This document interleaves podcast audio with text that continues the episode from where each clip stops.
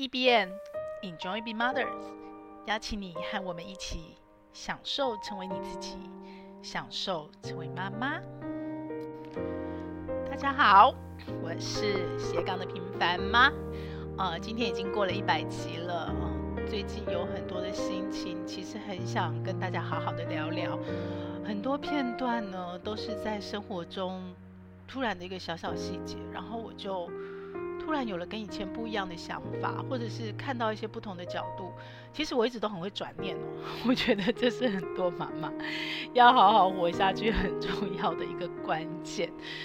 但是呢，我开始用 Notion，我用 Notion 也用了一年多了，然后它真的是我的神队友，帮我做了很多的事。除了提升效率，其实我发现更多的事情是很多很多细节深刻的观察跟。反应什么意思呢？就是以前这些细节因为太忙，然后因为在脑子一闪而过，在心里一闪而过，所以其实可能有注意到，可能会想到，但是我没有把它写下来，没有把它文字化，或者是我没有在脑子里面去深刻的反省推敲，所以很多东西真的就是一闪而过。然后下一次碰到同样的场景，可能哦又想起来，然后模模糊糊的很久，好一阵子才突然明白。可是最近我发现我变得越来越敏锐了。那个所谓的敏锐，就是呃，我用 Notion，因为每天晚上会强迫自己写感恩日记嘛，然后我就会设了一个模板，有很多的提问，我会问自己，呃，今天特定的一些我每天会反省自己的事情。包括感恩，包括一些新的发现，所以有很多过去我在脑子里面，在零碎时间一闪而过或瞬间的感觉，我现在都可以相对深化的强迫我自己每天有一个时间好好的沉淀。那这几天我刚好就有一个小小的，嗯，应该算是对话吧，然后我好好真的是十足了反省了我自己。我接案帮呃外面的媒体做所谓的课程，而且我接的课程呃比较特别，因为我自己就想做这件事情，而且我有商业模式的背景，所以我一直想做的不是做课程本身而已，我其实一直想努力的，一直想要去达成的目标是，我可以把知识变现这件事情融合我过去的经验跟我最近的所学，然后可以把它变成一个可被复制的。模块就像 Notion 一样，就像乐高积木一样，它是一个模块。所以当我遇到了不同的妈妈，有不同的需求，然后她需要知识变现的时候，她又没有资源的时候，我可以帮上一些忙，让她在这条路上也能够找到经济独立的可能性。可能不是赚很多很多钱，不是赚大钱，但是她可以拥有经济独立的可能性，甚至得到经济独立。进而得到财务自由的这个可能性。那我个人觉得，如果妈妈在这个部分是有底气的，对于她自己个人成长，对于整个家庭，其实会有很大的影响。这是我五十岁以后我最想做，也最喜欢做，也是我一直都在累积的事情。那我就会除了自己做课呢，我也透过接不同单位的课程的案子。我比较特别的是，我可能不是。个别我可以从头做到尾。我所谓从头做到尾，是从包括计划课程、规划课程、找老师，然后洽谈老师，到课程内容的制作、拍摄，到后面怎么销售，做整套行销素材，到你要脸书投放呢，还是你要做 Google 广告呢，还是你要找联盟行销，我都能做。这就是我过去的累积。那你到底要做什么样知识变现产品？是线上课程呢？是实体课程呢？是活动呢？还是出书？都可以设计，这是我现在把我的接案范围局限在只跟做知识变现的产出相关，只跟做知识变现。那过往累积的经验、数位行销，这些都变成我的养分。好，那也因为这个是一个新的尝试，不管是对于我来讲是新的尝试，对于整个市场，对于要外包的公司，其实都是新的尝试。所以我们在一次又一次的经验里呢，有把。合约这件事情一次比一次规范得更详细，可是还是有很多意外。那对我来说，虽然我年纪已经那么大了，可是你既然要做这件事情，就是新的学习嘛，所以我会一直退，一直退。然后我就会发现，天哪，我怎么一个人工作感觉应该比较自由啊，却比以前在组织里面工作时间更长。然后或许每个创业的工作都这样，但我不是在创业，我在做职业，所以我也做得开心。可是真的好累。然后那个标准都是自己定给自己的，因为其实业主也不知道怎么定标准给你。那如果你的标准一直退，业主当然是越快越好，或越多越好嘛，对不对？因为他包给你的成本是有限的，所以你就会发现，哇，那个工作范围是不断扩张、不断加。那就算你是抱着一个我要学习的态度去做这件事情，你都是一个没有边界的。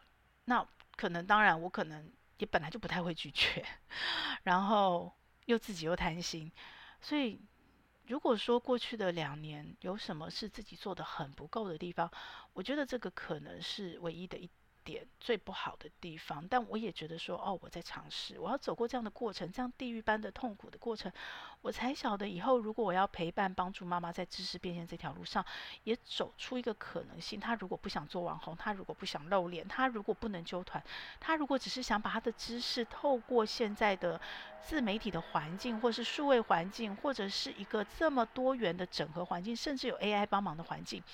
想要创造一点点，让他可以有呃相对稳定的现金流收入，然后去做他的财务自由的整个规划，他能怎么做？所以可能是这样的一个起心动念跟企图心在背后撑着。然后我一直觉得，再试试看吧，再撑一下吧，就接吧，不要拒绝吧。然后你能做多少，就尽量做到底吧。那过去我在小孩还小的时候，怎么样去平衡家庭跟工作，然后怎么样蜡烛多头烧的时候，一直有一句名言，就是呃头过身子就过了。所以我现在还是用这样的信念在告诉我自己。然后我还有另外一句名言是，呃老天爷给的都是礼物，可是前提是你要在每一个当下尽你的全力。但问题就是全力是什么？每一个人尽全力，这个全力全心全意，这个权力到底标准是什么？这每个人自定的。然后我也一直在拿捏摸索我的标准是什么，直到我这几天，呃，因为同样的事情，去年接案的时候，我全部吃下来，因为本来没有这样的规格，然后我也我自己也预判断错误，然后我也没有估到花那么多时间，所以，呃，二十位讲师。每一个人大概一万到两万字的所谓的课程文稿，那也不是说字幕就直接拉出来整理而已。你要把它变成一篇文稿，语义通顺，有精华要编辑，然后有很多金融的关键字，可能 AI 出来字幕出来是错的，你要修正，然后你要重组。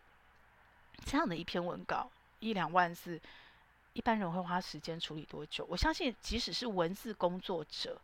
可能给自己的时间也要个两三天吧，即使他是字幕转出来的，我不晓得耶。我当时真的没有标准，那我的业主也没有标准，所以我那时候真是逼死自己了，因为这是一个突然多出来的工作，然后我们赶着课程上线，我那时候真的是每天从早到晚都在电脑前处理文稿，然后应该不到一个月吧。二十位讲师文稿全部上线，而且每一篇都是从字幕出来以后整理完、下完标、排完版，还要做上稿。二十多呃四十万字，将近将近可以写八本书了。一本书五万字，可以写八本书。虽然说这四十万字不是我有领这样自己生出来的文字，但是即使你是一个编辑后制，我相信出版社是有这样的一个规范的，一个月。我现在回头看，真是逼死自己了。所以今年我在接同样案子的时候，我就跟我的业主商量说，这不是我原来外包范围内的工作，然后这真的耗我太多的时间，然后而且它会吃掉我们后来该做的一些行销的工作，然后这真的让我对我太吃力，而且产值太低了。所以业主也明白，非常，所以我们很快的。就达成了协议，今年这样的一个工作会找专业的人去做外包处理，这就好玩了。我为什么被打到？因为当我们把这个工作外包出去以后，所谓的专业人，我不确定他是不是一直都在做这样的事，但是他一篇文稿，一万字的文稿，他需要一个礼拜以上的时间才能够把它整理好，整理回来给我，我还要再做后面的上稿编辑的动作。我真的被打到了。我觉得，当他给我时间的时候，我就回应他，我说：“哦，天哪，我去年真是逼死自己。”这是一个很由内而外突然打到我自己，说：“我怎么会这样逼死我自己？”这样，可能我的标准太高了，真的是无知的无知的状态下给自己的标准。然后对方很可爱，就回应我说：“不会逼死啊，我们都好好还活着。”对，非常可爱。那我那天晚上，我其实这件事反复在我脑子里面想很久。我其实就在思考说，我是不是太多事情逼死自己了？然后我就抽牌哦，就除了 Notion，其实我从去年开始，因为勇士老师的连接，然后我一直有在用聊心卡。总有一天我要用 Notion 把聊心卡怎么运用，怎么在生活中，我会再做一个详细的整理。但是我现在生活中，嗯、呃，还蛮依赖聊心卡的，就是随时有什么事情问一下，或者是我每天写感恩日记，我都会抽一下。有时候是抽牌呢，有时候是翻牌。好，它有很多不同的玩法，这个大家如果有兴趣，可以去 Google 一下疗心卡。但我觉得，我觉得好玩是它不像塔罗牌，勇士老师也特别跟我们强调说，它不是塔罗牌。他其实比虽然有常常意外的准哦，就是我有时候抽说哇，那个亲戚他怎么怎么就是刚好抽到这张牌，怎么这么准？我相信大家一定有这种感觉。那你说冥冥中是不是有一个什么神秘的力量？我还没有上到，我虽然在开课，在开身心的课，我还没上到身心灵，还没上到灵的那个阶段。但是我相信那可能是未来必然的路路途啦，必然的一个阶段，一个目标。但现在还没有。可是有时候就是会那么的准。但是即使它准，我都觉得很棒的是。因为疗心卡的存在，让我看很多事情的角度，我可以跳出来，看到一些我原先没有看到的角度。过去我可能要花很久时间才会想到，才会转念到说：“哦，我为什么不这样想？”的一些事情，我现在会透过这个所谓的外界的工具的力量，去帮助我在当下，诶，我可能就会跳出来思考到。这样的一个点，那我一直都有自己内心跟自己对话的。如果没有这个对话的机制哦，可能很早就撑不住。我相信很多妈妈可能心里有这么一个小女孩跟自己对话，然后帮助自己在每一个当下，哦、要逃离。一个情境，或是要去处理你的情绪的时候，可以帮助你自己，陪伴你自己。那我一直都有这么个小女孩，在高中以后，我自己独自一个人北上念书，离开家里的时候，我就这么一个小女孩陪着我。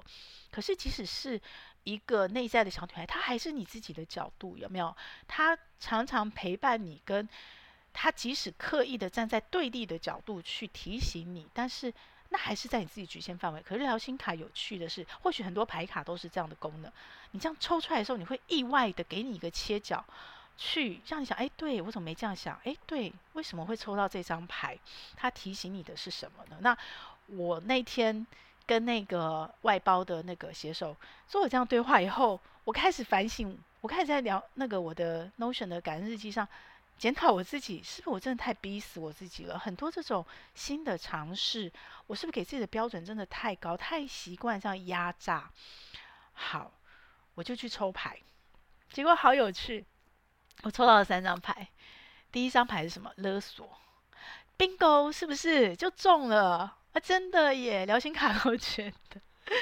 我可能真的太逼死自己了，就是一个人要做那么多项，你知道，每切换一个分工领域，其实是需要时间去切换的。可是我都我都要求自己立刻跳，就好像我以前的电脑都是同时开十个、十五个视窗这样子，随时可以跳。但是现在年纪大了哦，然后越来越老，我有发现我开始跳视窗都要顿一下，可能以后会越顿越久，越来越严重。但是或许这对其他人或一般人来讲，这是很正常的。可是对我来讲，可能我就觉得啊，怎么这样对一下，浪费了又浪费了几分钟这样，所以可能真的我一直在勒索自己。然后，呃，疗心卡它有两组嘛，一组是人际，那我第一组问的是我自己跟我自己的关系，我自己的人际。然后另外第二组牌是成长，自己就是自我跟自我关系的成长，自我的学习。所以我就抽了第二组，结果勒索对应的是珍惜。然后你会怎么解读这样的两张牌卡？因为这个真的是解读自在人心，它没有一个统一的标准答案。那我自己的解读是：哦，对，我一直不断的在跨出舒适圈，我一直不断在勒索我自己。好，希望我没有勒索到我的小孩或家人，或是我的团队或周遭朋友哦。好，但但我的确是用这样的标准一直在，这是一种勒索，这是不是？这可能是你要学会珍惜自己呀、嗯，然后他在提醒我用。呃，其他的视角回头看待自己，然后他的第二阶段是什么？他的勒索的下一个阶段就是我跟我自己的关系是欣赏，是欣赏。然后我就开始有期待，我想哦，对，没错，现在的勒索高标准可能是为了下一个阶段的我更欣赏我自己。OK，所以他欣赏对应的，当然这都我自己对应的啦。然后对应的是我抽到自我成长的牌卡，学习的牌卡是耐心。哎，的确。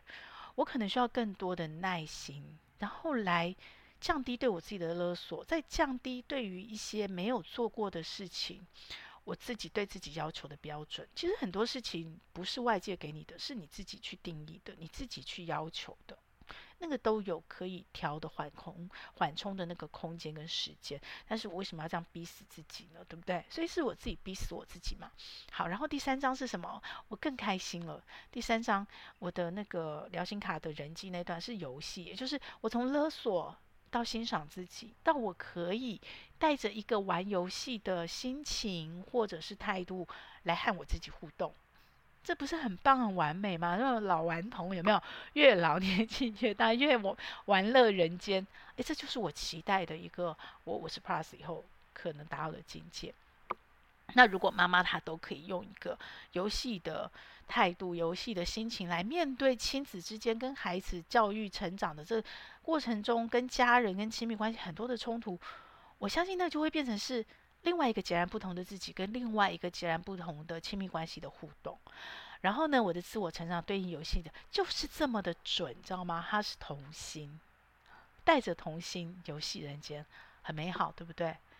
所以我就又回想起哦，我其实我一直都在看萨提尔，我真的很喜欢哦。然后，呃，刚开始 EBA Enjoy Be Mother 享受成为妈妈这整个呃平台，我刚开始想要。发心做所谓的妈妈学习的第一套学习，其实是从亲密关系开始。只是呢，这个领域真的需要一些专业的认证。那我不只想要找专业老师来开课，我其实更希望我自己能够进入这个专业的认证领域哦。因为只有这样子，你规划出来的课程才是一定程度的品质保证。所以最后，它被我放到了最后哦，就是。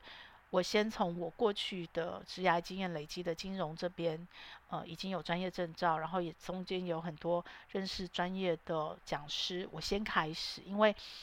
嗯，我发现妈妈如果没有办法在财务上取得经济独立或财务自由，其实你要再进一步的做自我成长、更多的投资跟学习，其实都很吃力，而且压力很大。所以我就转了一个圈，换过来做这件事情。好，那当初我学萨提尔的时候，我最大的收获在上一个阶段到此为止，就是它有四种姿态，有没有学过萨提尔都知道。那我在那样的过程中，学习的过程中，不管那时候开 Clubhouse 跟呃专业的妈妈老师讨论，或者是我自己一直不断的自学、看书也好、上课也好，我发现自己的沟通姿态其实应该就是讨好。所以对照我容易逼死自己这件事情、高标准这件事情，可能这是唯一唯一委屈，也是我在享受成为妈妈的过程中。我自己不断不断的在反省，或者是在学习，在在问我自己的很多对话。然后这个讨好呢，因为萨提尔的最高，不管你是哪一种沟通姿态，最后是要到达一致性嘛，内外的一致，然后内在的自己跟外在的环境的一致。所以讨好的沟通姿态很容易在得不到外界认同或认可的时候，甚至于。换来对方的批判跟不理解的时候，因为真的没有一个人比你自己更理解这所有过程的细节，不是大家都爱看表面，而是很多时候真的只看得到表面的时候，那你觉得你自己尽了全心全意，甚至你是站在对方的角度来提高标准，甚至你是站在对方的角度来这样子的要求你自己，这样子的去所谓的委曲求全，这样的去讨好对方的时候。可是对方却觉得你没有做到位，而且不只觉得你没有做到位，他还非常强烈的批判你，然后甚至没有缓冲空间的指责你。好，这时候关系就会陷入一个很紧张的状态下哦。那我自己这半年一年多来，就是更深入的去学习萨提尔后，我回头来，其实这半年一年我得到很多，不不只是自己自我的部分的。很多的自我和解、自我放下。然后我觉得，也因为我自己的改变，然后影响到。我跟我先生或是我小孩的亲密关系，你知道，更年期的妈妈遇上了青少年的，就算你小时候的爱累积的再深哦，它都是一种消磨，有没有？这真的需要智慧。我觉得孩子也要智慧，妈妈更需要智慧，大人更需要智慧，去怎么达到一个更年期撞上青少年的一个冲突哦。好，那如果我一直都是那个讨好的我自己，就像我前阵子访问那么多妈妈哦，哦，静茹有说嘛，看结果，对不对？如果你想要这个结果，可是你原来用的方法一直到不了那个结果，你还一直用原来方法，那怎么会有不会有问题呢？对不对？我们有说嘛，你不能把爬树呃水里游的鱼把它放到树上让它爬树，那你也不能一直用同样的方法想要达到不同的。终点或走不同的路，用走同样的路，你想达到不同到达不同的森林，这都是一个用大脑想就知道不可能的事。可是呢，我们的习性、我们的习惯，我们很容易就陷入这样的一个困境跟迷思里，你会走不出来。那我相信，如果我是像我一样是撒提尔讨好沟通姿态的，就可能更容易这样。更容易这样，就是你觉得你自己在讨好别人，你已经用别人的标准，然后你已经这么的要求你自己了，你这么的逼死自己了，结果你的逼死，你并没有得到外界的认同跟肯定。不要讲认同跟肯定了，他就算接纳而已哦，没有到认同跟支持，就是接纳你都很难。他只是挑剔你，他只是看到放大你没做到位，他没有看到。哦天哪！你从零分做到六十分，花了这么多努力，他只是在质问你，你为什么六十分不能做到八十分？这时候你就会很容易的陷入一个所谓的委屈的很深很深的挫折，很深很深的自我怀疑，然后或者是很深很深的抱怨里。然后如果你没有办法透过转念，把你的一些角度跳开。不管是我现在透过 Notion 或是疗心卡这样的工具，从外界，或是我以前透过那个内在的小女孩站在对立的角度来跟自己对话，来提醒自己，如果你没有办法这样做的话，你就有可能会一直不断的在转动那个无止境的负能量，然后你只会想解释，然后一直解释到你再多解释别人都不了解的时候，别人真的听不懂很难了解的时候，你就闭嘴了。然后闭嘴之后，那个齿轮不是转成正能量哦，是就不动了，就不动了，就崩溃了，或者是就停摆了。这其实是一个很可惜的事情。所以我这半年一年呢，透过萨提尔的一个在内在的自我提醒自己、自我的了解、学习跟改变呢。我非常清楚的知道一件事哦，尤其是 Notion 帮助我嘛。以前我其实好久好久，我虽然是文字工作者，已经好久好久没有写那种文字的日记了，有笔记啦，偶尔，但是你知道都是那种。工作上的时程行事历，然后再加上我实在是数位人，我都是用数位的工具，所以其实很久很久没写字了，然后更不要讲写日记。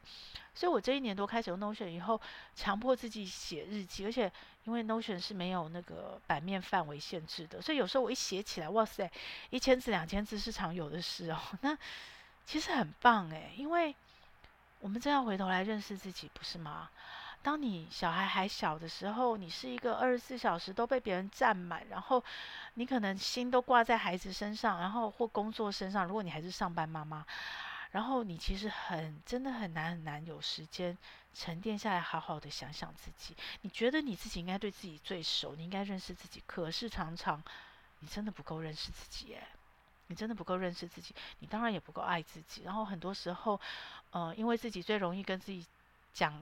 讲和嘛，对不对？然后自己最容易了解自己嘛，自己最容易对自己妥协嘛。你要说服别人都很难嘛，所以其实常常最后就是妈妈会把自己放最后。尤其如果你跟我一样是讨好型的沟通姿态的话，然后你会，嗯，如果转念转得好，你可能就放下了，对不对？如果你转念转得不好，你就是牺牲委屈自己，然后这都会形成内在很深很深的一股怨，一股委屈哦。那。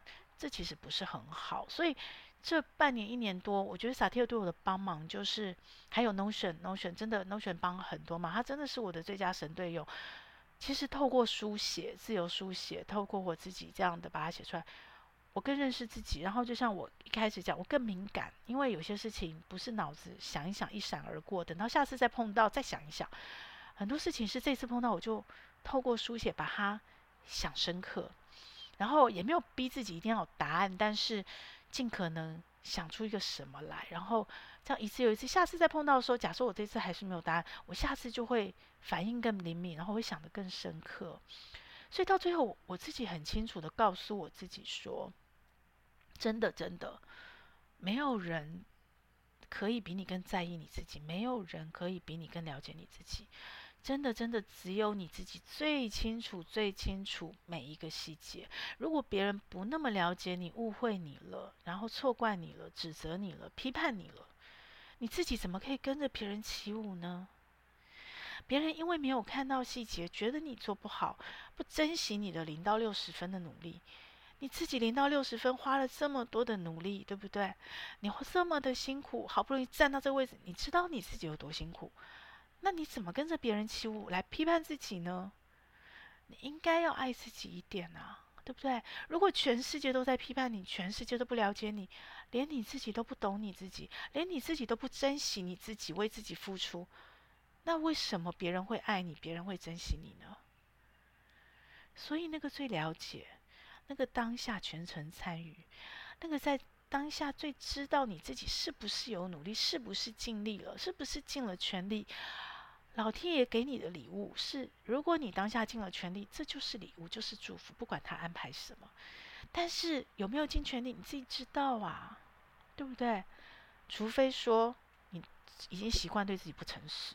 好，那我们就要开始慢慢的让自己认识自己，让自己慢慢对自己诚实。因为如果你一旦连对自己都不能诚实，都戴着面具，那没有人可以帮你。真的没有人帮得了你，因为连你自己最了解你自己，全程参与你自己的每一个当下，无时无刻知道你每一个细节的自己，都没有办法支持你自己，都没有办法了解你自己，都没有办法肯定你自己的话，别人怎么可能可以呢？所以，如果当你已经尽了全力了，对，我就是能力不够，所以我要学嘛。对，我就是经验不足，所以我是不是正在经历？放过自己吧，放过自己吧。我现在跟你们讲话都是我在一直跟自己讲的话啊。可能我不确定别人怎么看待，可是真的需要这样的一个过程，才能让自己很坚强，我 才能让自己。无坚不摧，真的是这样。你的挫折随时随地 四面八方而来，可能是哦，接案不顺，可能是你的业主、你的客户不满意，可能是呃，一个那么熟的朋友 怎么会这样挑剔你，或者是可能是你的小孩子突然一个白眼，一句话呛到你，你都觉得好委屈。可是回头。你是像他们讲那样吗？如果真的是哦，那可能自己真的能力不足，自己真的没有注意，自己真的，但你的没有注意又是为什么？是不是真的嘎了太多事情，或者是扛了太多的责任？你真的已经无法分心了，你自己知道吗？对不对？所以如果当你自己知道的时候，那件事情没有做好，而那那个人那件事又真的是你在意的，那我们就调整一下，我们就调整一下。显然你就得回头取舍。你现在把你的时间资源放的那些事，有一些是相对不在，至少相对没有这件事在意，那你就调整一下嘛，你就把你的时间资源再多放点在你在意的事情上，不在意的事情再往后挪一点，少放点资源。其实人生真的就是不断的选择，不断的取舍。我我过到现在，我都还觉得是这样。只是我觉得幸福的自己是年轻的时候，因为你要闯啊，你也。不清楚自己知道什么喜欢什么不喜欢，没那么明确，然后你也要磨练呐、因为有可能你以为的喜欢不喜欢是假象，所以你可能在取舍跟选择过程中会有很多很多所谓的嗯不足，然后你要去尝试，所以呢，你就会有比较多的呃所谓的不喜欢，然后但是。年纪越来越大，这个取舍跟选择从来没有变过。可是有可能你越来越认识自己，越来越经验丰富，越来越学习的多，然后你越来越能够判断取舍更多的比重是放在喜欢的自己、自己喜欢的事情上。所以呢，所以呢，我觉得我们一起来享受成为妈妈的过程。其实我们在呃，我访问这十五位陪我一起度过一百集，现在已经十六、十七、十八位了哈的妈妈里面，我真的听到了很多大家在不约而同，在不同的阶段、不同的冲击下面学到的放过自己，学到的要怎么样好好的照顾自己。自己最了解自己，自己真的是全程参与自己的每分每秒、每时每刻哦。然后每个念头、每个动念，所以放过当下那个已经尽了全力的自己。对，当你放过自己，你接纳自己以后，有没有？我一直搞不清楚是正言还是圣言，应该是正言法师。诶，圣言法师，正言是慈济的啊。圣言法师那个面对。接纳接受、面对、处理、放下，这八个字真的是非常有智慧的八个字，陪着我度过了妈妈，可能也是很多人哦走过人生一辈子很重要的八个字哦。你只有诚实的面对自己，然后诚实的接纳自己，接纳自己的不足，接纳自己的尽了全力，接纳自己的尽力以后，你就会发现你清楚的想要，然后。当你清楚的想要很明确的时候，会像我刚刚前面讲的整理文稿，有没有？因为无知，因为没有经验，所以你的标准拉这么高。专业的人要七天整理好东西，你逼自己两天整好，而且还做得更多，那你难怪会累死，对不对？所以你就会找到原因，然后你就回头，因为有了经验，你回头来调整。你找到你不足的原因，你找到你不够、你不够集中的资源，找到你的不会或不能，你就去学习成长，你就可以慢慢的、慢慢的、慢慢的让自己变得越来越强大。而且这个强大不是外强中干哦，不是那种别人看到表象强大。我觉得更重要的是由内而外的强大的自己。由内而外的真心的认识自己，真心的接纳自己，接纳很棒的自己，接纳不足的自己，然后用很慢很慢的速度去让自己往想成为的自己靠近，成为更喜欢、更自在、更想成为的自己。只有内在，这也是萨提尔强调的，只有你自己的内在够强大、够自信。你才可以不受外界影响，你不需要外界的认同肯定，因为你自己自我支持的那个力量、自我认同力量已经够强大到可以支持你去面对这个世界所有人。你可能很多时候就是微笑支持，一笑置之。OK，那我没有到，因为我们都在学。我也在学，我没有做很好，可是我真的很强烈的感受到这一年来我自己的变化，而这个变化是外面的人看不出来的，连我老公、我小孩那么亲近都看，可能都感受不出来、看不出来，因为我还没有修炼到那个慈眉善目，有没有很慈悲、很优雅的境界？我还是常常把自己标准拉太高，我还是常常逼死我自己，而且都在做不同的事，然后我又贪心，又又有那个后面远大的目标，然后又只有一个人，我还是常常这样子，但是呢，我越来越能接受自己，我觉得这个才是妈妈成为妈妈最终的爱自己。对，物质的享受，我以前爱按摩啊，或者是有些人会去买衣服、买包啦。哦，我真的好久好久没有买新衣服，因为这已经不是呃我爱自己的一个会让我觉得自己被爱的感觉了。我不是物质型的人，但是呢，可能在这种嗯欲望，在这种需求感，在这种呃陪伴啊关系上，我，的我的那个。物质欲那个欲望是很高的，所以可能都放在这边，那就很容易，还是会容易被别外界波动影响，自己可能还是不够坚强，自己还是不够强大，所以怎么从我原来讨好的沟通姿态，能够转到一致性的沟通姿态，然后因为我自己内外的平和，我自己内外的一致，所以呢，我就不会随外界起舞啦。因为怎么样，我都知道是怎么样嘛，对不对？那我自己好不好？我开不开心？我高不高兴？我有没有尽力？我是不是努力了？我到底有没有能力？为什么是你说了算呢？应该是我自己说了算，对不对？所以呢，当我能够不管外面是好是坏，是肯定是批判，我都能够安然的面对我自己，然后我都能够很用自己的步伐去前进的时候，我相信，我相信这个样不对号入座也不随之起舞的我，不管我的外在在别人的眼中定义是好是坏，是肯定还是批判，我都可以微笑的面对它，然后我可以。安心、安定又安稳的优雅圆满自己，还活着，还能呼吸，还能行动，我的脚还能走路的每一天，这是我期待的老侯。那如果假设妈妈，其实我觉得人生真的很多事要到那个年龄才有感觉。我今天中午吃饭才跟朋友分享说，哦，我以前就一直看啊，文字就写说加法人生、减法人生，就四个字、八个字，我看得懂哎。可是那个心境体会哦。我就加法减法嘛，OK，我的大脑明白那是怎么回事。可是我真的到我接近五十岁，到现在跨过五十岁，我那种感受很强烈，就是你的所有的取舍，你的嗯看事情的角度，你看人互动的角度，你看很多事情的观点，你转念的点，就自然而然变减法，而且那个减法的感受跟过去五十岁前的自己是完全不同的。所谓的上半人生、下半人生。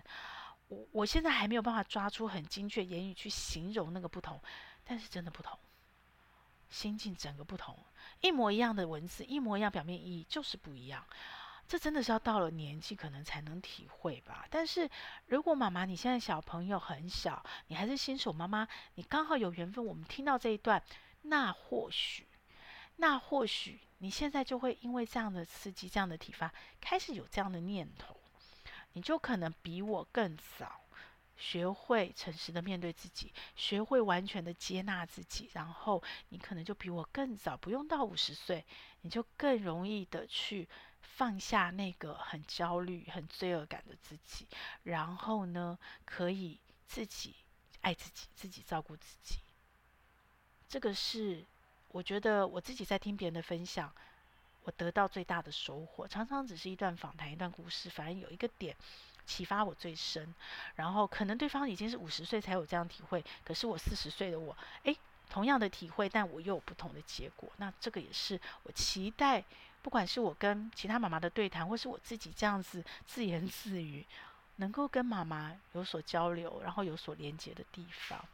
那这样的你呢，就会像呃，我访问 Rene 的时候，单身成家的 Rene 说的那段对话，其实我觉得很精彩哦，因为我顺着他的自由意志，我顺着他独立思考的能力，我自然而然就说出了“花若盛开，蝴蝶自来”，对不对？这是一句很普遍的俚语，但他马上修正我，代表这件事情他真的是埋在心里的，非常自主，然后非常清楚的。他说：“但是花不是为蝴蝶开的。”而、我不知道大脑科学上花到底是为谁开的哈？人子也有一篇哦，那篇我印象很深哦，就是花园有一堆的花要开花，有一朵特别慢哦，好，那到底花是为谁开的？我不知道啊，不是为蝴蝶吗？蝴蝶不是就是为了帮花传花粉吗？像蜜蜂，所以你可以说它是为蝴蝶开的。可是，在 Rene 的心里，花不是为蝴蝶开的，花是为自己开的。